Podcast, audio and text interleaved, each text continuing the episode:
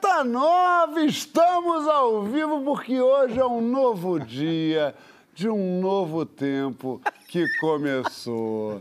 Sim, hoje é chá de revelação do nosso novo apresentador do Papo. Sim, ele que já veio aqui como convidado, já sentou naquela cadeira acanhado e agora virou debatedor. Senhoras e senhores, até o fim do ano teremos Vladimir o lindo, o muso, o inteligente, o lido, o aculturado Brista. Vlad para os íntimos, neném do papai para mim. Seja muito bem-vindo ao Papo de Segunda, Vladimir Brista. Muito obrigado, muito obrigado.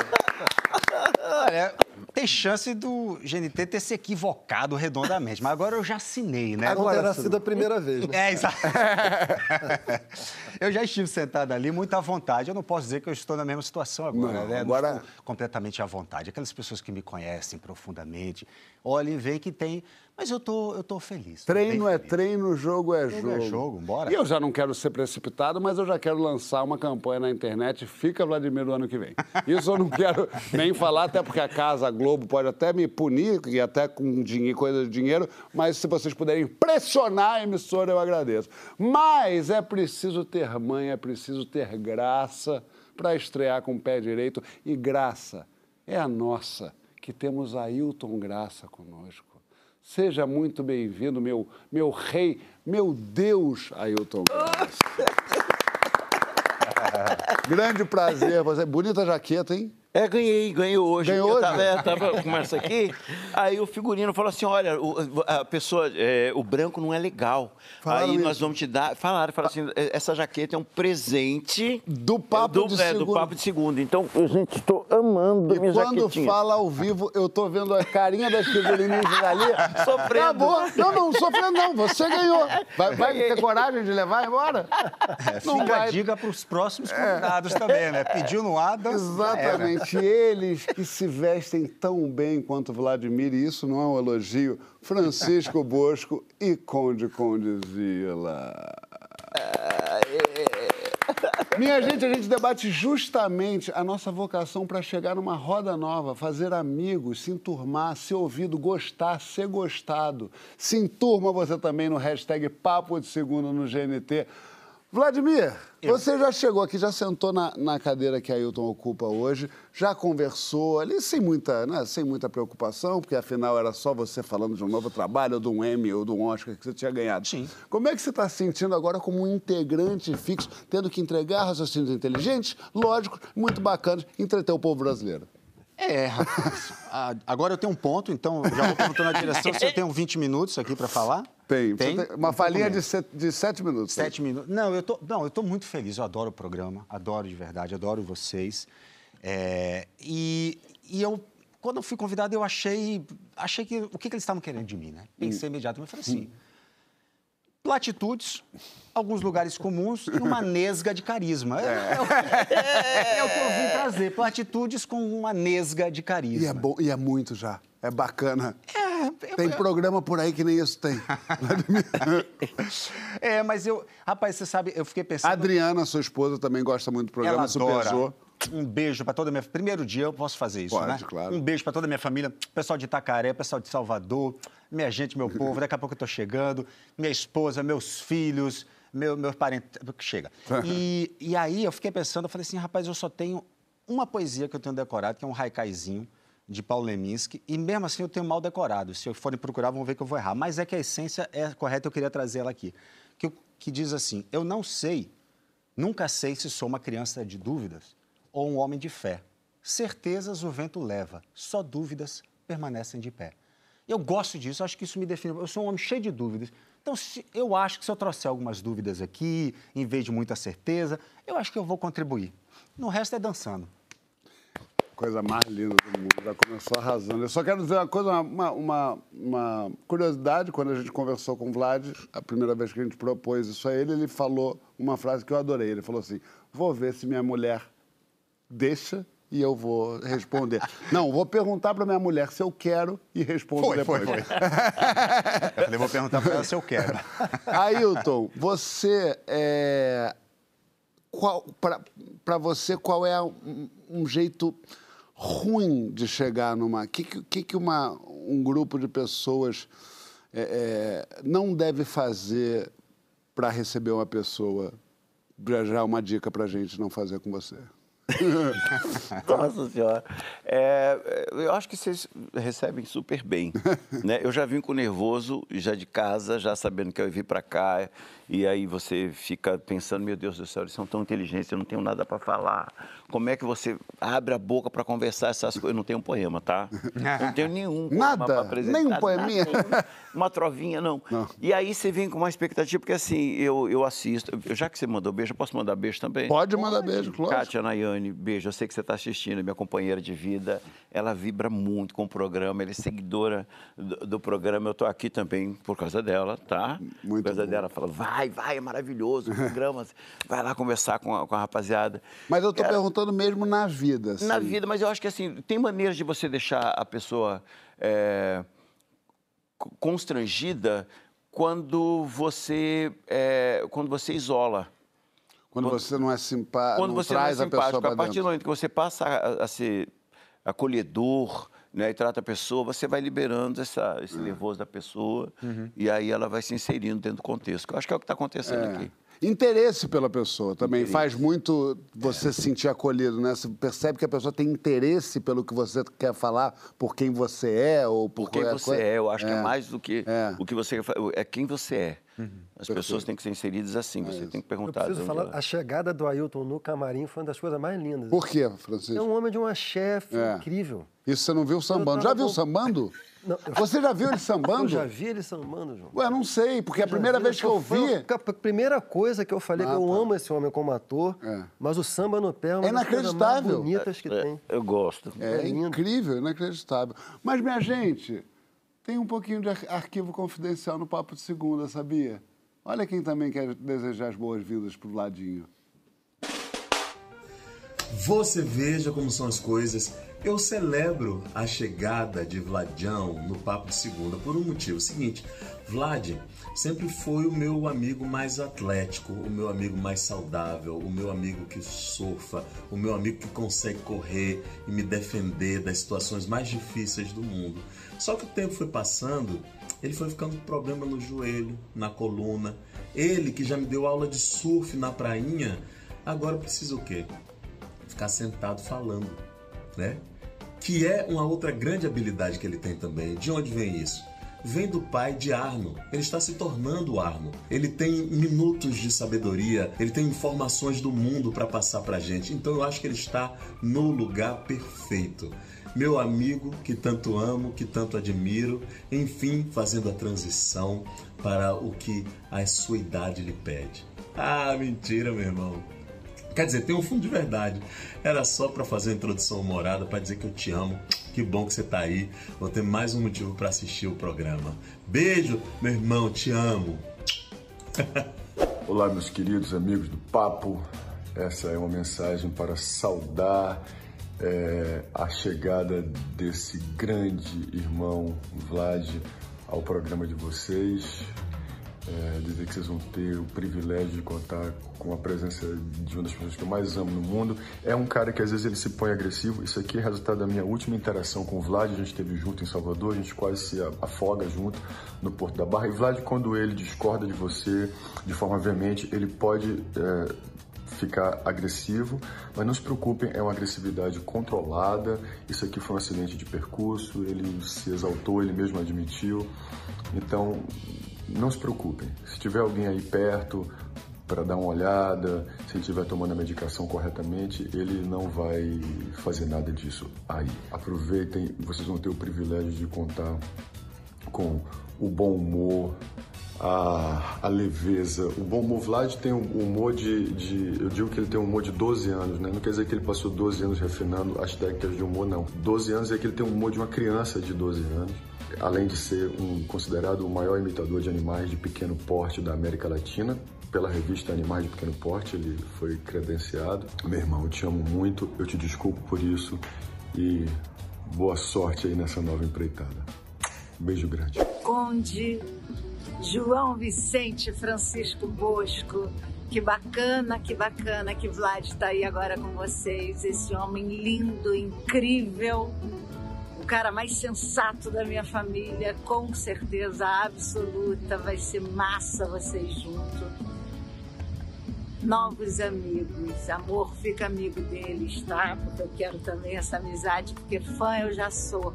Assisti todos os programas, Papo de Segunda, todos. Agora vou assistir mais do que nunca. Um beijo enorme a vocês quatro. Sucesso, meu amor. Haja Deus. coração! Tanta gente que eu amo, meus amigos, minha mulher, que eu tanto amo. Beijo, amor.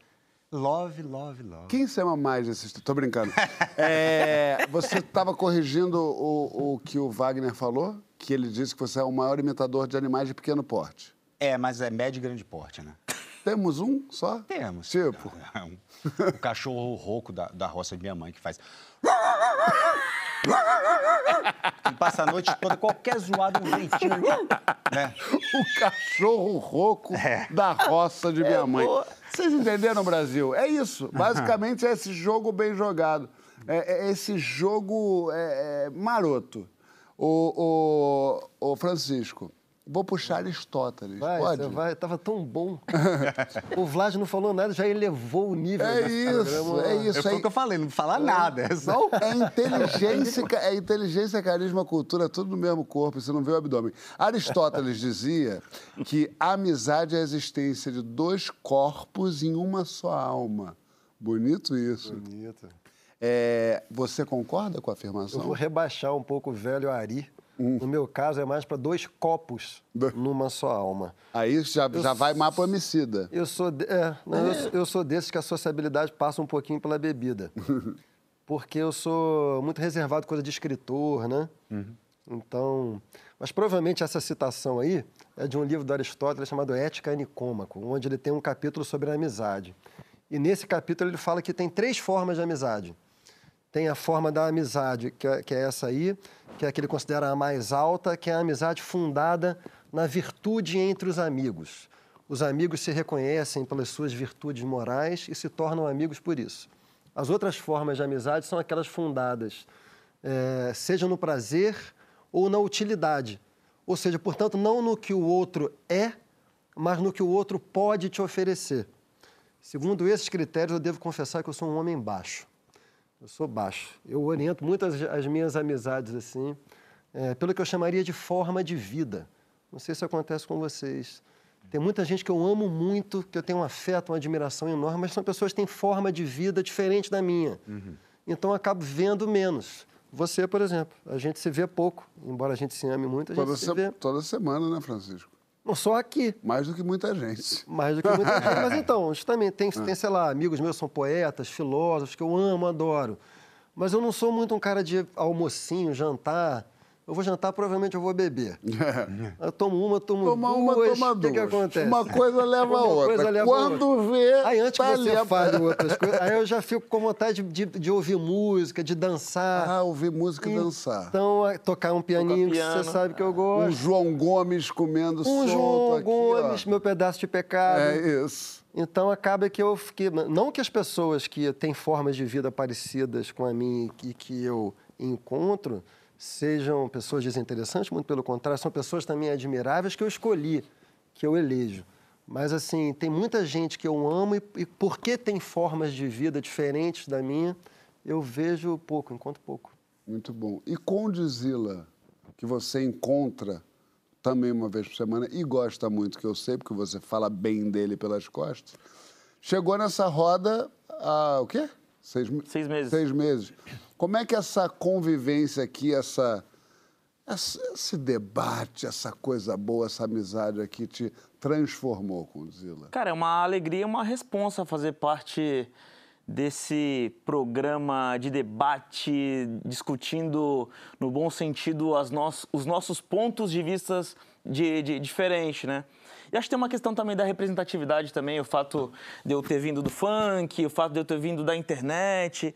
Acho que eu acabo trazendo junto comigo essas experiências, mas a expectativa dessa galera também de ter um, repre- representante dessa cultura, dessa comunidade num programa com dois caras e agora nosso querido Vladimir e nesta edição, na estreia dele, a presença do nosso querido ilustre Ailton, mas o Chico, um cara que Primeiro, é o professor, é o nosso professor, e tenho admiração por ele por várias coisas, inclusive que esse cara tem um Grammy Latino também, né?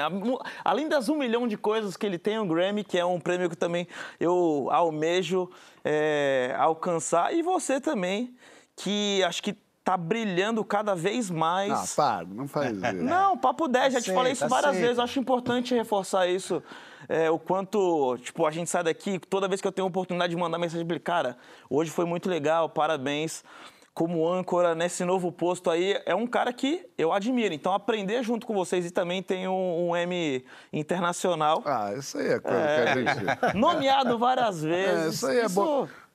Acho que, acho, acho que é, é- Isso é é uma bobagem. referência, assim, mas é, pedir licença, a nossa ancestralidade, ter a responsa de participar de um programa que o Emicida também é, participou e o Emicida que acabou colocando no nosso primeiro trabalho na TV.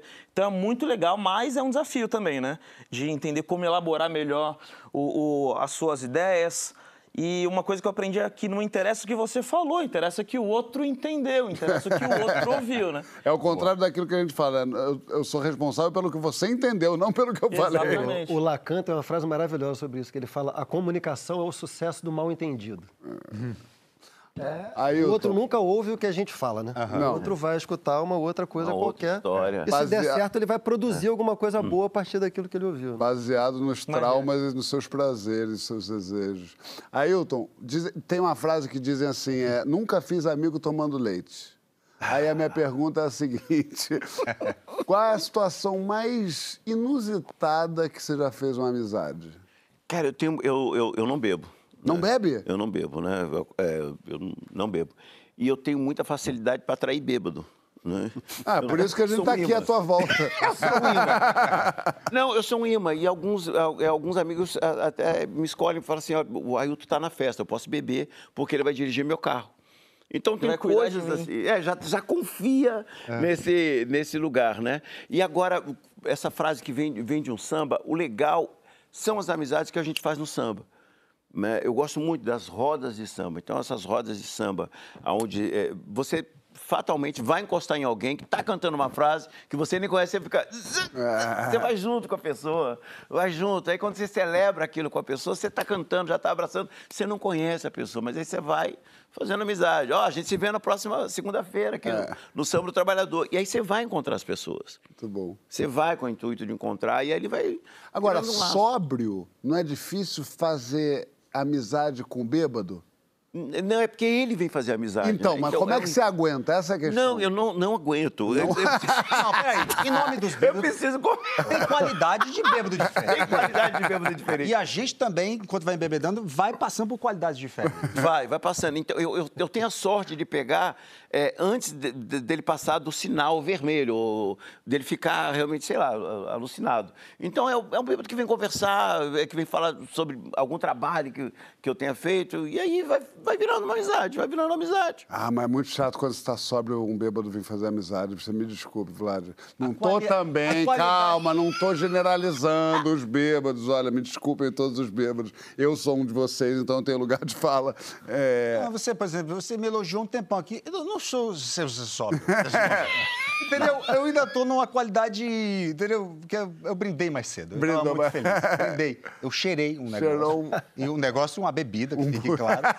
E, e ainda tô, eu ainda tô supostamente agradável. Eu vou defender que existe gradação de bêbado. Tem um eu também, eu também, eu acho e que sim. e tem o bem legal. Eu quero saber o seguinte, Vladimir. A gente viu aqui é, é, negócio de Lázaro Ramos, negócio de, de Wagner Moura, essa genteca que, né, que parece que é ator, né? É. Tem. É uma turma, né? Que você tem a A máquina, Há gente. quanto tempo? Eu co- conheci eles na é, máquina, 20. que era com eles e Gustavo Falcão. Gustavo Falcão e Karina Falcão. E Karina Falcão. Bom, mas vocês são uma turma, vocês três especificamente, são uma turma Sim. que estão juntos há 20... 20, 24 anos, 25. Como é que faz para manter uma amizade tão, tão importante, tão profunda, é. tanto tempo? Cara, a gente vem, a gente tem muita coisa em comum. A gente é da mesma profissão, a gente vem do mesmo lugar, né, de Salvador. É, sonhamos coisas muito parecidas, conquistamos coisas muito parecidas no âmbito pro- profissional e também pessoal. É, e, e tem um senso de humor muito parecido. Torcemos muito um, um pelo outro. E a gente tem um grupinho chamado Bar Joia, que inclui também um quarto elemento que é Marcelo Flores. Marcelo Flores. E a gente e a gente se procura com frequência porque a gente tenta manter. A gente tem até um código de que três pessoas juntas já conferem um barjói. A gente pode fazer um barjói, reunir e conversar, né? Dois não, dois é um encontro qualquer, mas três já podem e a gente alimenta um pouco isso. Isso é obviamente é mais recente, isso deve ter seis, sete anos que a gente inventou isso. Mas a verdade é o desejo de estar junto e dividindo as coisas. A gente divide muito e divide Bom, eu estou falando de. São, nós somos pessoas bem-sucedidas, né? Temos uma carreira da, da qual nos orgulhamos. Mas a gente também divide muita frustração. Então, não é amizade que a gente só festeja, etc. É uma amizade que a gente também. É o que não seria uma amizade, né? Uma amizade que só É, fala coisa boa. Ah, é, é, um é, M. É um coleguismo, É. né? É. Mas, enfim, eu acho que a gente, a gente consegue, de forma leve, a lugares muito profundos, assim, nas nossas questões. E. E muito honesto também um com o outro, assim, em relação a, a tudo, a vida, trabalho. Eu acho que isso tudo mantém, assim, mantém mesmo. E é difícil também, e é, é mais fácil manter, na verdade, essas amizades até do que fazer novas, sabe? Eu tenho um pouco essa... essa... Tem rusgas? Rapaz, no passado teve. Teve? Quem com quem? Passado teve, coisa de namoricos. E, namoricos. Tivemos uns, uns intercâmbios eh, não planejados, assim. Tivemos, tivemos.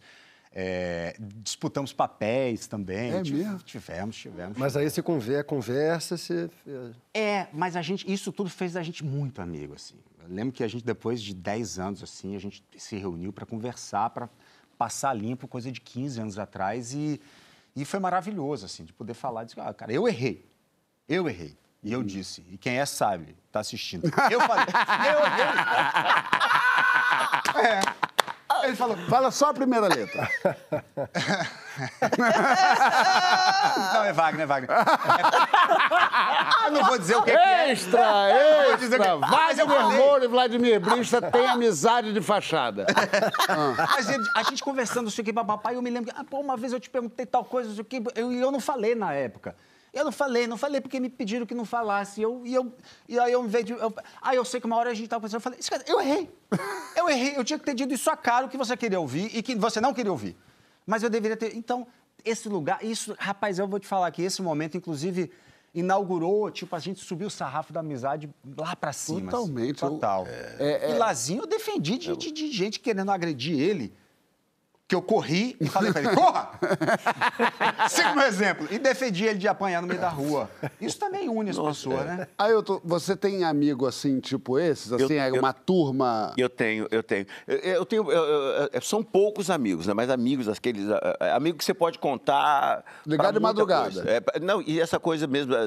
s- são, são posturas que eu acho que eu trago também da, da, da infância, né? Tem amigos que são amigos que, na hora de uma briga, ele vai estar ali do teu lado, te defendendo, vai estar. Mesmo que você esteja errado, ele está ali Depois ele teu lado. pergunta. Depois é, é. E eu tenho, é, eu, tenho poucos amigos, assim, que eu, eu tenho um, um amicíssimo que eu considero até um meu pai de teatro, que é o Marco Antônio Rodrigues, que é um diretor de teatro. Mas eu tenho, eu tenho um primo do, que o coração escolheu, que nem, nem não tenho nenhuma relação sanguínea com ele, né?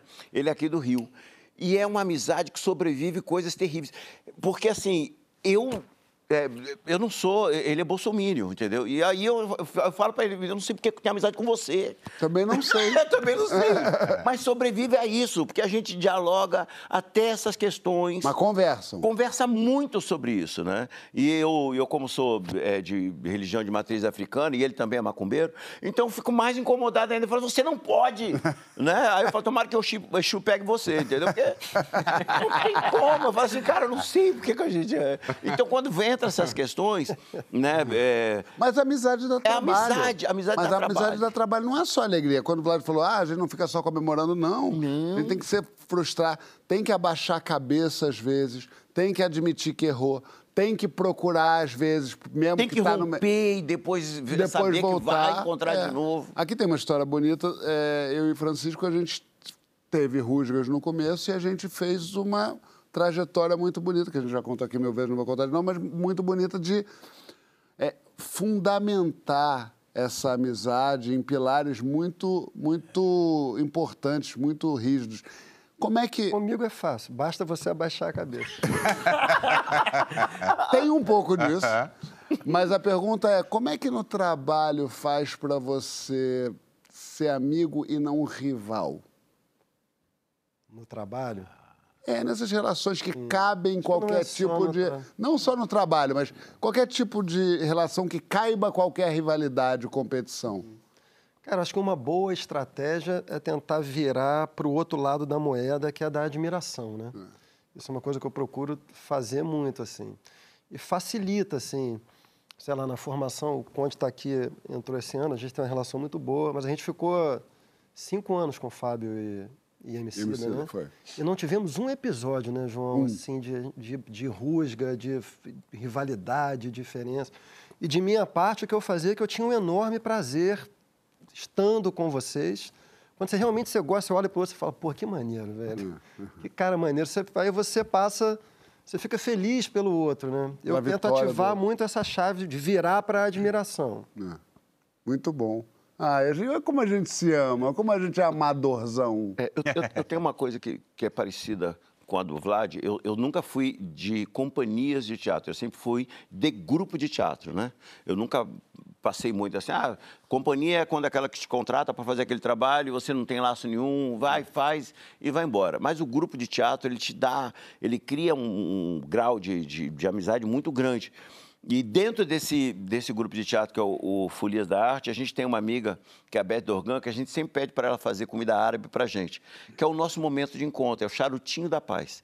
Sempre que ela faz o charutinho, a gente se reúne para gente, e, e às vezes a gente está muito distante, muito distante, cada um fazendo o seu trabalho, mas quando tem na casa dela né, o charutinho da paz, todo mundo dá um jeito de estar. E parece que volta daquele Volta. Momento. E aí conta as né? histórias. Ritual, né? Ritual é bom, né? Ritual é bom. Ah, a amizade é tudo, minha gente. Na volta, a gente volta para falar de Mussum, o Filmes. É assim que fala? Yuts. O Filmes, protagonizado por Ailton. E a gente vai falar também sobre o estereótipo em cima do personagem Mussum. Olha só, o Ailton ganhou um Kikito por protagonizar, ou como ele mesmo diz, protagonizar Mussum, o Filmes. Mussum, que era apresentado como um pinguço, como um malandro, como um mulherengo, como um preguiçoso.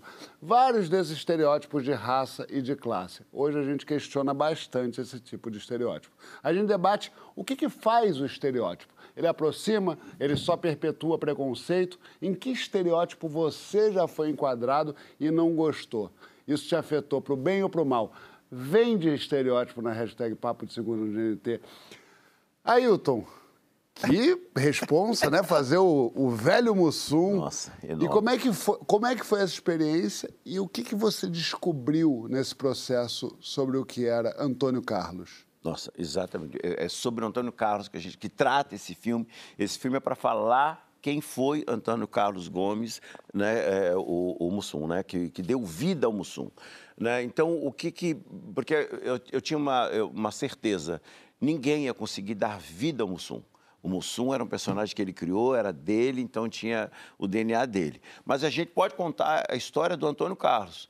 Né? E para isso precisar, precisou de três atores, que é o Tauan, Yuri Marçal e Ailton Graça. Para contar a história, então, da Dona Malvina, que era o pilar desta família, precisaram de duas grandes atrizes, que é a Cacau Protásio e a Dona Neuza Borges, que fez um reencontro. Eu fiz a primeira novela, foi com ela. Ela fazendo a minha mãe em Novela América. Cara, é uma responsabilidade gigante, porque... É, porque o Mussum era carregado de estereótipos, como você disse, que perpetuava também um pouco do que era do que é um Brasil que carrega essa herança maldita da escravidão.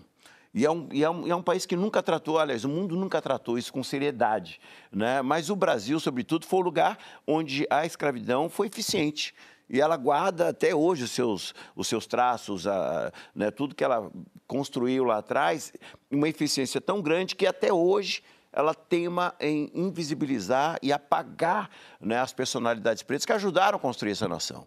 E o, e o Mussum, depois do, do, do Grande Otelo, é o artista de, de TV mais conhecido. É o mais conhecido. Ele virou o grande meme aí da, da da, das redes sociais, tudo que você vai marcar alguma Até coisa, hoje, coloca famosíssimo. lá. É, famosíssimo por causa disso. Então, a gente ah, queria contar um pouco essa história, mas dentro do nosso viés, dentro da maneira como a gente pensava. Eu levei 10 anos para fazer o Mussum, né? Desde o do convite do, do diretor Santucci, eu estava fazendo um filme com ele, com o Leandro Hassum, até que a sorte nos separe, e falou, Ailton, você nunca foi protagonista em nada. Nós precisamos arranjar um, um protagonista para você vivenciar e, e, e, dar vida a esse, esse personagem. Eu falei, ah, vai ser mais fácil se for um protagonista, entendeu? Então vamos pegar alguém né, que está aí. E foi na época, no período que saiu o livro. E aí o Santucci veio, olha, está o livro aqui. Com o avançar das pautas pretas e do movimento preto, né, foi ganhando adesão até por causa do mundo virtual.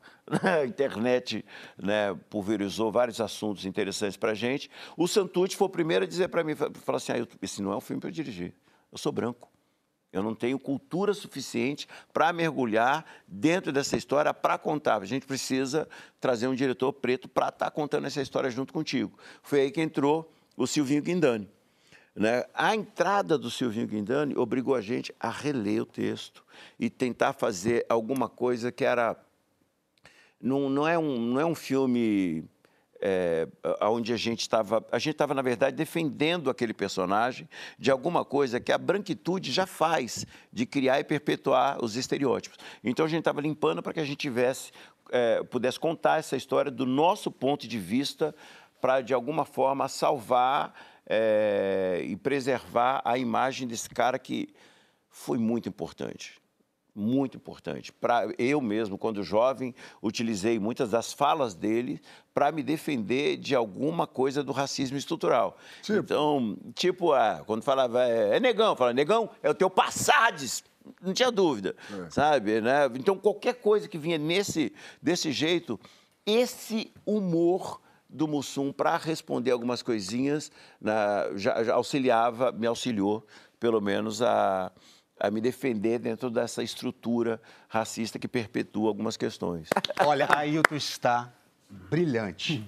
Brilhante, brilhante. Se eu tivesse um Kikito em casa, eu te dava. Ainda bem que você já ganhou e eu não com dois. É, é, você está brilhante. E o filme, realmente, o filme é muito bom. Silvinho Guindani, Silvio Guindani, que é aquele garoto que a gente viu lá atrás no filme do Como Nascem os, é. os Anjos, sambando, dançando um filme trágico, ele faz brilhantemente trajetória do Silvio Guidani hoje está Ele não atua mais, ele, não, ele não? não, vai atuar mais, ele vai ter que ser diretor. É, não, é um pedido mas, que eu estou fazendo, porque não, não precisa. Mas ele, também é um grande ator. É um grande, grande ator, é, mas é, ele como diretor, gente... É, eu o tempo inteiro eu pensei nele enquanto eu vi o filme também, do, da, do, que beleza que é a trajetória dele. É. E, e, e, o filme, só tinha uma coisinha que eu queria colocar, que eu, essa coisa sobre os estereótipos, de fato, que existe essa queixa em relação ao Mussum, mas eu vou defender o palhaço, eu tenho isso também. Sim. Eu falo assim. Eu, faço... eu vou defender. Com convidado. eu vou defender Fala... Eu vou defender o palhaço, porque o palhaço ele subverte.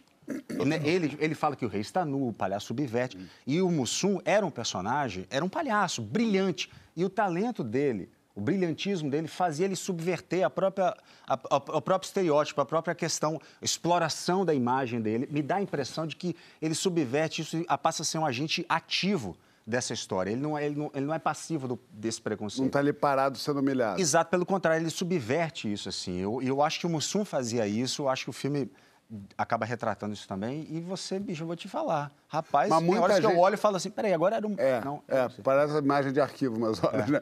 Agora, é, tem, uma, tem uma coisa que eu vou pegar carona no que você falou, que tem um pessoal que, que reclamou o fato do filme não problematizar algumas piadas que os Trapalhões faziam. Isso foi uma decisão do filme? Foi uma decisão nossa, foi uma, uma, uma- uma estratégia nossa justamente para.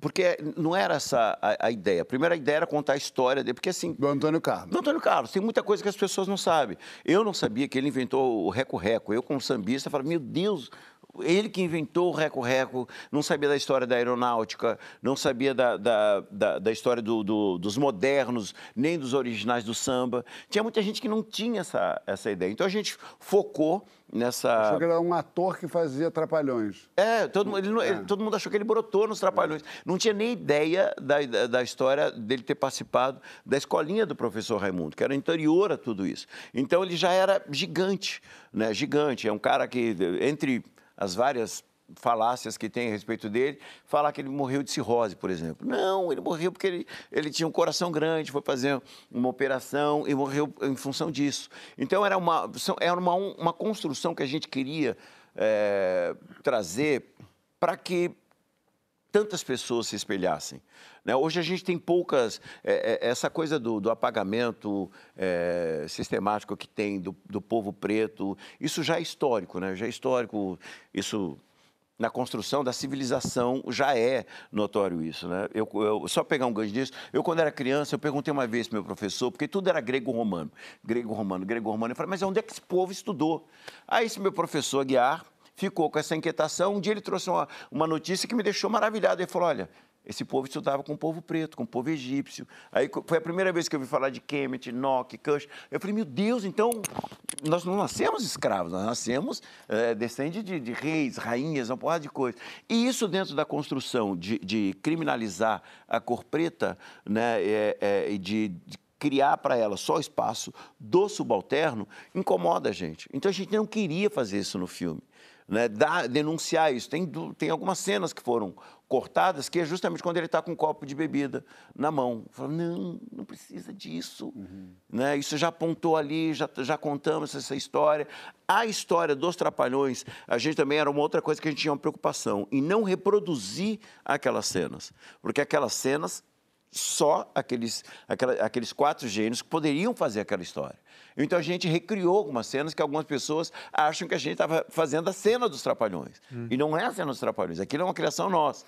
Porque a gente passou por um treinamento de clown, passou por um treinamento de música, e uma das cenas a gente falou, não, vamos pegar isso aqui, porque a gente não dá conta de reproduzir. Só tem uma cena que a gente tentou reproduzir. As outras é. Olha, eu dando spoiler. Não, Cala a boca, cala a boca. spoiler que tá incrível, realmente. Ô, Conde, é, mas a gente tenta se encaixar também, às vezes, né? Pra gente que quer pertencer, quer ser aceito pelos, pelas pessoas. Onde é que você já quis se encaixar? Cara, sem dúvida, a gente. a- Algumas pessoas encaixam a gente, mas eu queria aproveitar o, o que o Ayrton falou aqui e trazer o ponto de que muitas vezes também existe uma expectativa de que um talento preto, um talento. é, qu- qualquer projeto que tenha essa pauta tem que ser negativo, né? E não é por aí também. Os pretos também têm a sua alegria que merecem ser celebradas em todo o entretenimento. Inclusive, muitas vezes até a gente faz uma conquista pessoal e é questionada essa conquista se faz sentido ou não. Porque se fosse um branco comprando é, qualquer coisa de, de, de bem material, não seria questionado, mas a gente tem sempre que bater nessa tecla da, da dificuldade, da violência, e não é apenas isso, assim como também no entretenimento, não necessariamente é só festa, né? Então acho que é equilibrar um pouco isso tudo. Agora, voltando aqui- Leandro Emicida dizia, né? Nossas cicatrizes não nos definem, não é exatamente isso, mas. Agora, sobre se encaixar, cara, eu fiquei por muitos anos pensando isso, assim, porque a gente acha meio bonito também o discurso de eu sou do meu jeito, eu não quero fazer média pra ninguém, não sei o que lá. Eu acho isso legítimo, desde que não te machuque.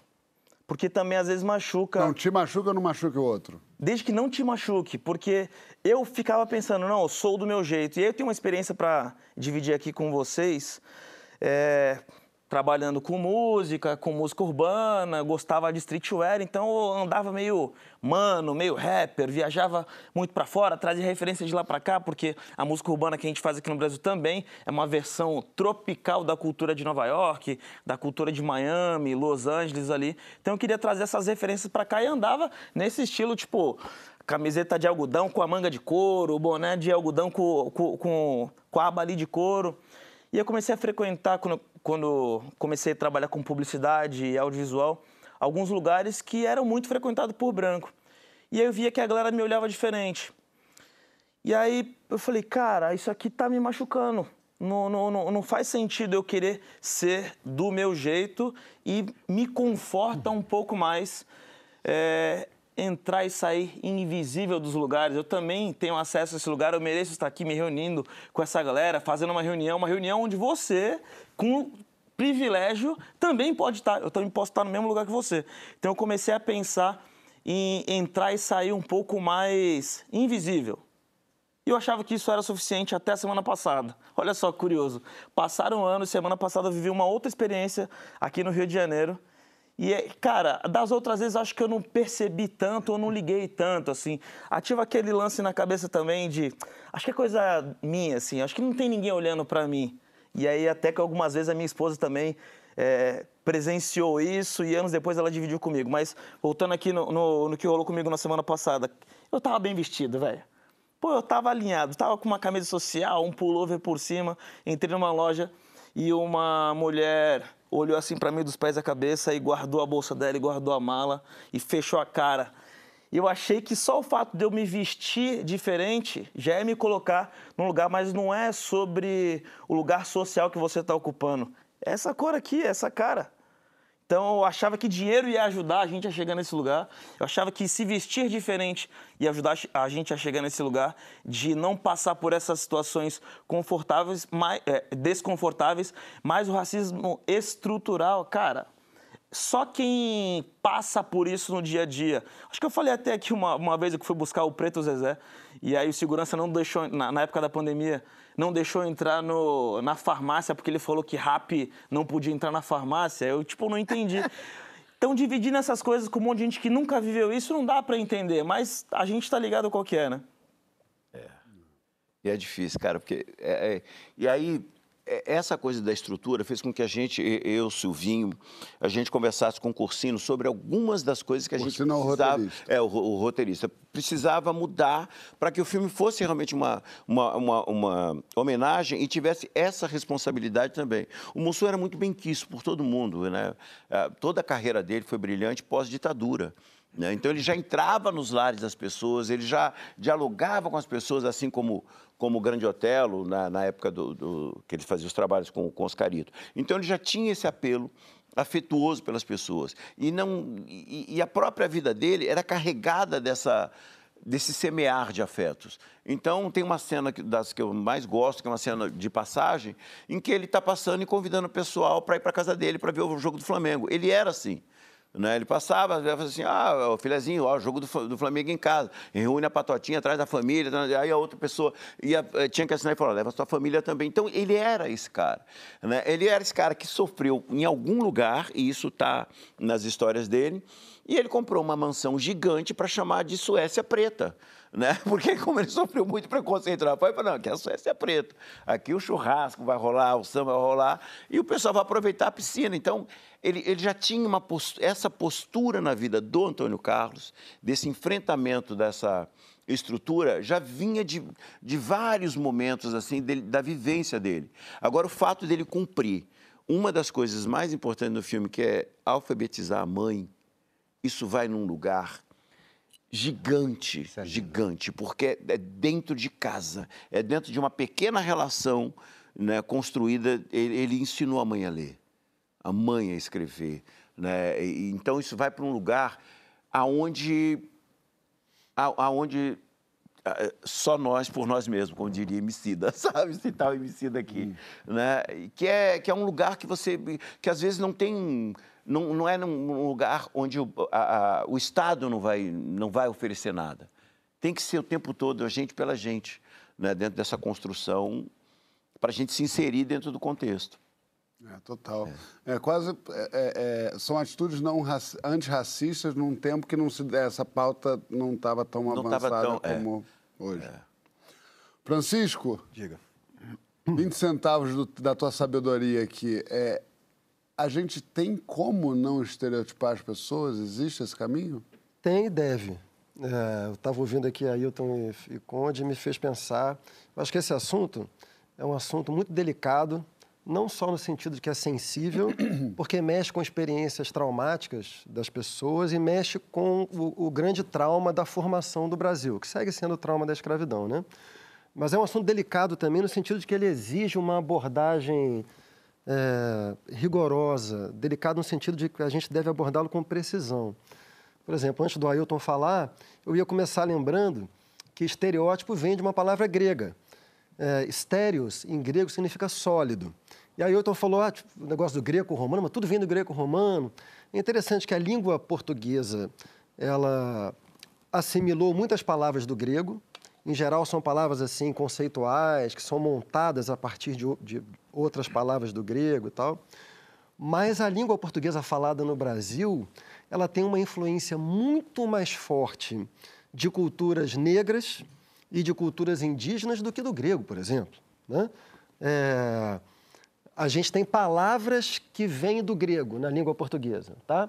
Mas é bem possível que esse padrão, que é um padrão muito característico da língua portuguesa falada no Brasil, que é o padrão consoante-vogal, consoante-vogal, consoante-vogal, seja assimilado das, da, da herança iorubana, banto e de línguas indígenas. É diferente do português de Portugal, por exemplo, que é um português muito mais consonantal. Né? Então você vê né, como é que aparentemente ah, você né, vai, vai, vai para a etimologia, parece que o grego é forte, mas você vai analisar a língua portuguesa falada no Brasil, ela é menos talvez a última flor do lácio, do latim, falado na região lá né, da Itália, do que, como diz o Caetano Galindo, num livro belíssimo lançado recentemente, que é o Latim em Pó, ela é uma flor de Luanda. Tô fazendo só um prólogo para você ver como é que esse assunto é um assunto complexo. Então você me perguntou, né? A gente deve, a gente deve e pode evitar os estereótipos? A gente deve. E, e a gente deve evitar os estereótipos. Por quê? Porque nenhum, nenhum indivíduo é completamente anulado pelo grupo social em que ele se inscreve. Então, hoje em dia, é, a gente está fazendo uma crítica social que se vale de usar grandes categorias. O branco, o negro, a mulher, é, a pessoa trans, o judeu, o palestino, o evangélico. E muitas vezes pensar essas grandes categorias serve para que a gente perceba que, como a gente não vive em culturas igualitárias, muito longe disso, né? Você ser inscrito em uma dessas categorias te dá uma experiência do mundo diferente. O Ailton agora há pouco usou a categoria, usou o conceito de branquitude. Branquitude é um conceito importante, porque ele nos remete justamente ao fato de que você ser branco na sociedade como a do Brasil te coloca num conjunto de experiências muito diferente de você ser negro. Eu nunca passei por essa experiência que o, que o Conde acabou de narrar. Ao mesmo tempo, a gente não pode confundir a capacidade de fazer crítica social usando essas categorias importantes com a incapacidade de distinguir cada indivíduo dentro desses grupos sociais. Porque nenhum indivíduo é igual ao outro. Nenhum preto é igual ao outro. Nenhum branco é igual ao outro. Nenhuma mulher é igual a outra. Nenhuma pessoa trans é igual a outra. Então, é essa capacidade que a gente tem que conseguir fazer e reafirmar, na minha opinião, é, a frase do Martin Luther King, que é cada sujeito deve ser julgado pela qualidade do seu caráter. Tá bom para vocês de qualidade de bloco, qualidade de conversa? É... Todos os depoimentos incríveis aqui. Quem quiser seguir Ailton Graça no Instagram é mole, é arroba Ailton underline Graça underline oficial. Se você quiser seguir o nosso amigo Vladimir, é arroba... arroba... Como é que é? Arroba de cacau. Arroba de cacau. Se quiser te seguir, tem que ser na rua. Vai Tem atrás de você na rua.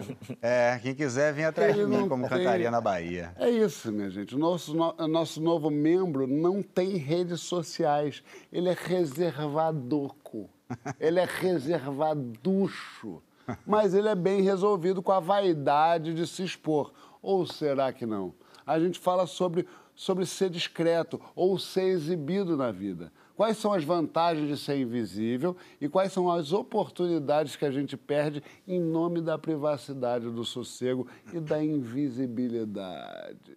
Se exibe pra gente na hashtag Papo de Segunda no GNT. Mas antes, eu quero ler um tweet. Ai, ai, ai. Antes da gente entrar no debate, eu quero entrar num tweet. Esse negócio de bloco 3, aí Ó, começa a leitura, né? Adorando a estreia do querido Vladimir Brista, ah, marcou um arroba que não é você, é, no hashtag Papo Seguro no GNT. Felicidade ao novo quarteto. Sabe quem mandou? Não. Fátima Bernardes. Ah, Fatinha. Toma essa Ah. por dentro da sua face. Um Fátima beijo. Bernardes, obrigado por você, pela sua Obrigado. audiência de qualidade.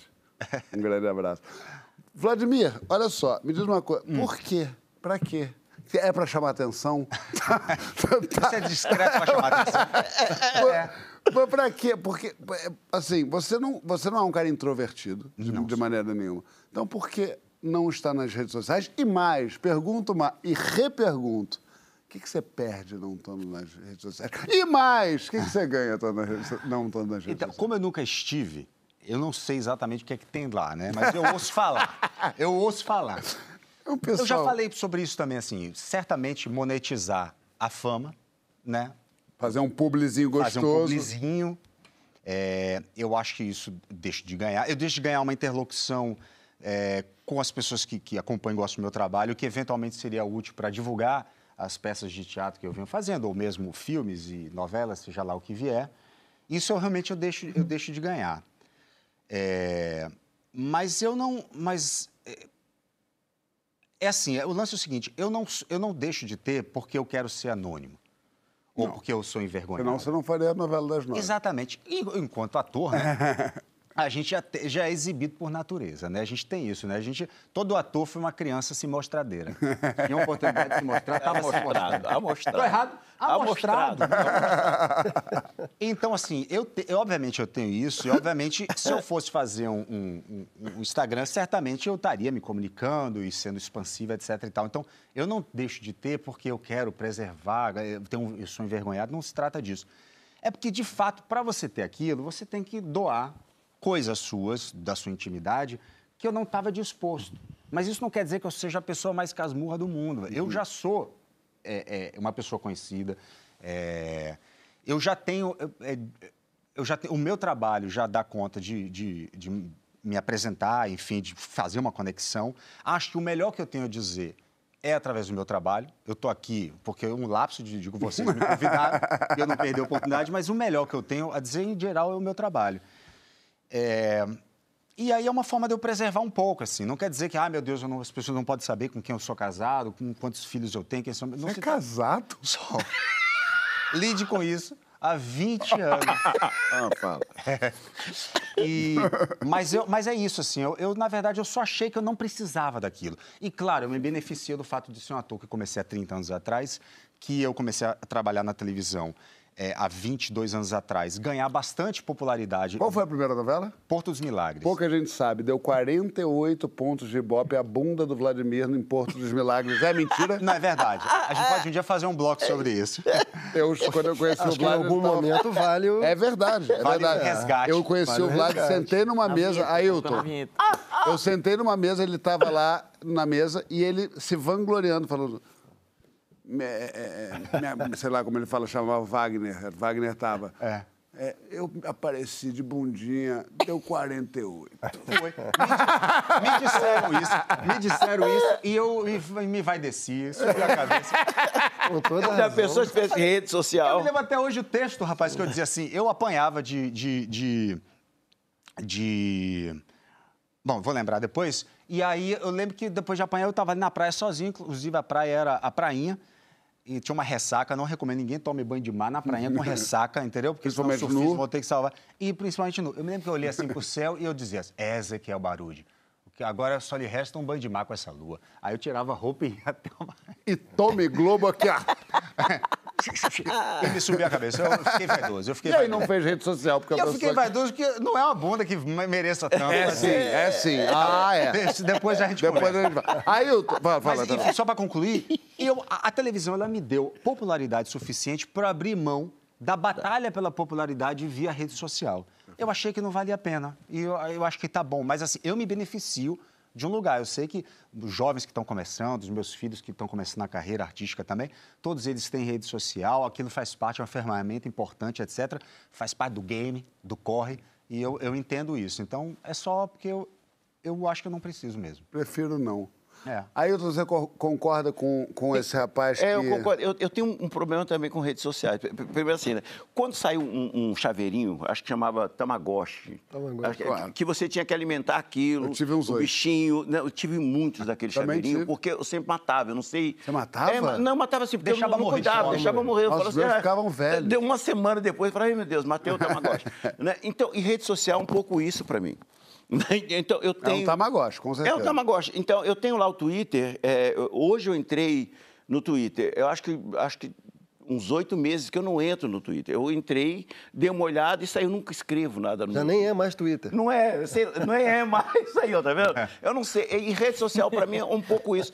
Então, eu, eu fiz primeiro porque a, a Globo pediu uma vez, falou assim, Ailton, você tem muita gente que procura, de faz, deixa lá. E eu fiz, eu deixei lá o, o tal do Instagram, né? Eh, foi o Henrique Castelli até que me ajudou a fazer, porque eu falei, não sei fazer isso. Ele Ah, fez... Henrique Castelo, em geral, ele, É, ele, ele ele fez, auxilia. montou- Na Globo é assim. Você quer criar um Twitter, o Henrique Castelo vem. É, Aí é ele fácil. fez, falou, tá bom, tá bom, tá bom, irmão, deixa aí. E eu realmente eu deixo, porque eu eu não tenho essa paciência, é igual meu Tamagotchi. Isso ali tá Você lá, deixa eu morrer, tenho uma senha, eu tive que anotar morrer. sempre, porque eu, às vezes eu esquecia. E tá lá, então de vez em quando eu lembro de postar alguma coisa. Né? E agora acho que tem grupos, tem um amigo que tá falando, ah, deixa eu cuidar da sua rede social, deixa eu cuidar. Eu falei, então cuida, cara, porque se eu deixar na minha mão vai morrer aquilo, entendeu? Porque eu só vou lá de vez em quando. Aí às vezes eu lembro, eu tô, sei lá, na quadra da Mangueira ou, ou fazendo um ensaio na, na nossa escola de samba, né? Eu sou presidente da escola de samba em São Paulo. Aí eu ligo, mostro, ó, gente, tá rolando um ensaio aqui, tarará, pá. Ali vai demorar mais um mês ou dois para eu postar alguma Sei. coisa. Eu não lembro de cuidar dessas coisas, entendeu? A minha diretora falou que temos imagens de quê? Dele presidente? Deixa eu ver. Tempos e imagens. Olha ali o presidente, ó. Olha aqui. Ali ele não. Aí, esse aí ta- um desfile na Mangueira. Esse né? Tamagotchi ele não deixa morrer. Não deixa, esse é, não. É, esse é na Mangueira. A gente Mas eu sou presidente de uma escola mais antiga chamada. Lava Pés La- Pirata Negro. É a mais antiga em atividade como, como escola de samba, né? Porque as outras, a Vai Vai, Camisa, que são mais, As mais antigas de São velhas... Paulo. É, elas começaram como cordão. Então, elas contam um período de que, quando elas eram cordões também. E a minha não, ela começou como escola de samba, batizada pela Estácio de Sá, e a Deixa Falar aqui do Rio de Janeiro. Muito bom. Maneiro. Quem não tinha rede social era aqui, ó. Não tinha, Não? quando chegou no Papo de Segunda, não tinha, não. Fez um Instagram. Isso um pouco a pedido do, do canal. Aí, ó. É, do canal Fiz Estou- uma leve é. sugestão. E do- Vai. Aí Henrique Castelli foi lá e fez o Instagram dele. Um abraço para ele. Abraço pro Henrique que faz a socia- rede social de todos nós. Mas... Zé Loreto também pode ajudar. Zé Loreto. Não, mas a Loreto Loreto mexe também- mais com o TikTok. Não, Zé Loreto me ensinou a mexer com um negócio de foto. Eu não sei A mais. gente trabalhava, ele, ele, É. ele ajudava ele e queria que eu fizesse. Era um pouco isso, assim. Ele tentou, ele te- quase te obrigou a fazer, né? Quase fez um É, falso. mas acho que toda novela que o Vladimir faz, porque eu fiz uma com ele, também, todo, Também. tem um momento que alguém fala, faz, deixa eu fazer, faz pra você. o Henry vem. Agora, ele não, ele não, não tinha, fez. E eu te pergunto, do alto dos seus cinco anos bem comemorados de Instagramer, sim. você tem inveja deles? Primeiro ele que não tem e ele que tem, mas não usa. Ou você tem vontade de falar, vem que a piscininha tá Não, quente? não, eu tenho, eu tenho admiração. Não é muita inveja porque é uma renúncia, né? É uma a gente normalmente a gente normalmente inveja o que a pessoa tem. é um, isso é um gesto de renúncia, de recusa, né? A gente normalmente não inveja uma recusa. Mas eu admiro muito, cara, porque embora eu veja muitas vantagens em redes sociais, algumas você falou, né? É de fato, assim, tem o negócio de monetizar. E, cara, eu, eu particularmente não posso reclamar, porque eu tenho conseguido atravessar esses anos todos de muitas paixões violentas em redes sociais, não sendo objeto de ódio e falando sobre política, escrevendo sobre política. Então, isso é uma coisa assim: 99% da minha interlocução em redes sociais são pessoas gentis, respeitosas, carinhosas. Fiz alguns amigos, João, por incrível que pareça. O João me acha uma pessoa má. Mas eu fiz alguns amigos na internet, assim, pessoas que eu nunca vi pessoalmente, assim, que eu converso Ou frequentemente. seja, não são amigos, Francisco. Na sua, no seu critério, talvez. Na sua vida pobre. Pessoas com quem eu converso frequentemente, Sei. mas eu acho que tem muitos, muitos, muitos fatores ruins em redes digitais, assim. Ai, perdão, desculpa. É, é que tem um- uma coisa na internet que sempre me incomodou e agora Só que eu tô. É, é uma, uma. Você está sendo seguido. Achei que era o Nicolas Ferreira. Essa coisa, Parece você está coisa sendo policial. seguido. Meu filho. É uma coisa policial. Eu Parece falei, uma mas por que, que essas pessoas estão me seguindo? Eu não quero ninguém me seguindo. Né? Quando eu era mais novo, eu achava horrível. Na falar, vida real, "Estão ficar me seguindo é ruim." É, então, mas eu É. ali também, eu falei, gente, a pessoa quer saber o que eu estou fazendo, onde eu estou. O que, que eu tô... Pra Não, mim, não quero pior- ninguém me seguindo. Uma vez, eu vi, pior é eu- uma vez eu vi Jesus está te seguindo. Eu falei, mas não era para ser o contrário? mas é. Dependendo da hora que você lê?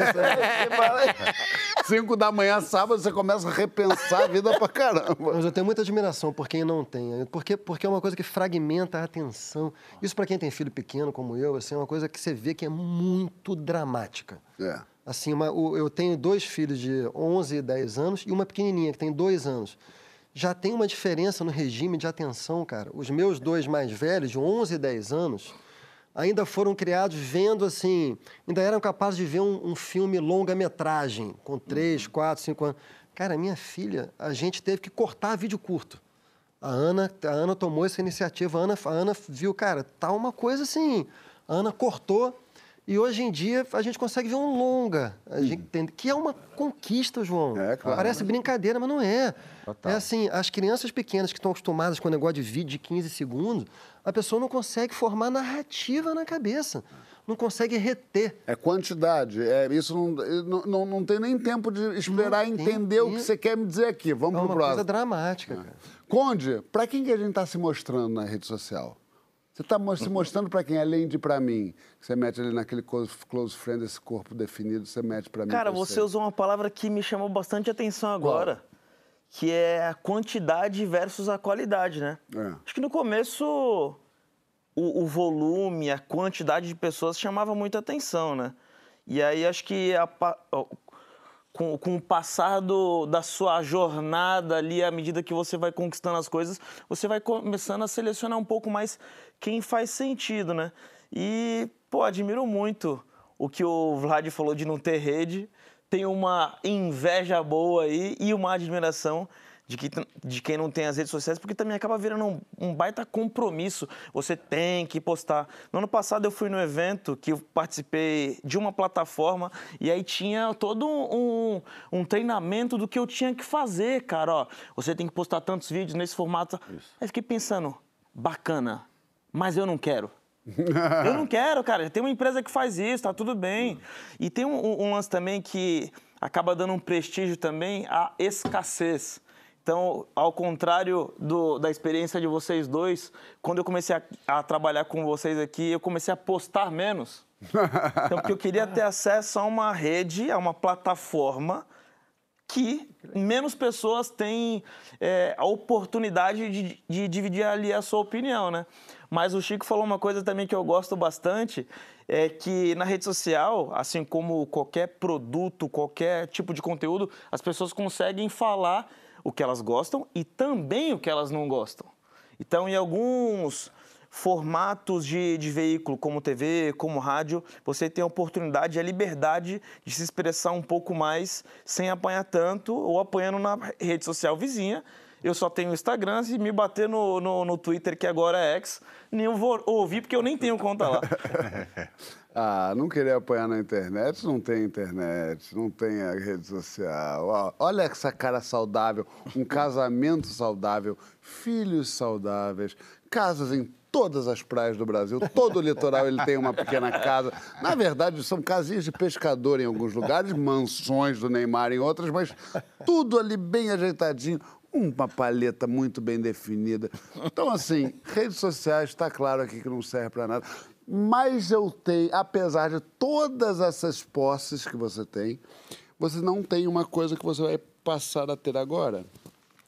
Que é o seguinte aqui, ó. Ah, É uma condecoração. Fique aí que eu vou até você. aí, rapaz? Pera aí. Quem sabe faz ao vivo. É isso. Hein? Pela, pela, a pela- mim concedidas, eu, Vem, neném. eu consagro consagro cavalinho. o quarto cavaleiro do Papo de Segunda. Muito obrigado. Olha aqui. Obrigado, obrigado, obrigado. Muito bom. Aqui, ó. Não vou conseguir chorar, que nem meu amigo Mion, mas, porra, tô felizão, tô felizão. Olha aqui, Papo de Segunda. Cara, se ele tivesse um Instagram, com certeza ele ia estar postando a semana inteira como Mion. Minha gente, terminou! Ailton, quero te agradecer imenso por você ter vindo aqui. O filme tá lindo, ele tá espetacular. E até o fim de semana que vem, fim de semana, até a semana que vem, Vladimir, que estreia maravilhosa. Papo Luxos, espero que vocês tenham gostado. Até semana que vem, Chico e Conde. Um beijo. O gigante acordou. No final dessa, já.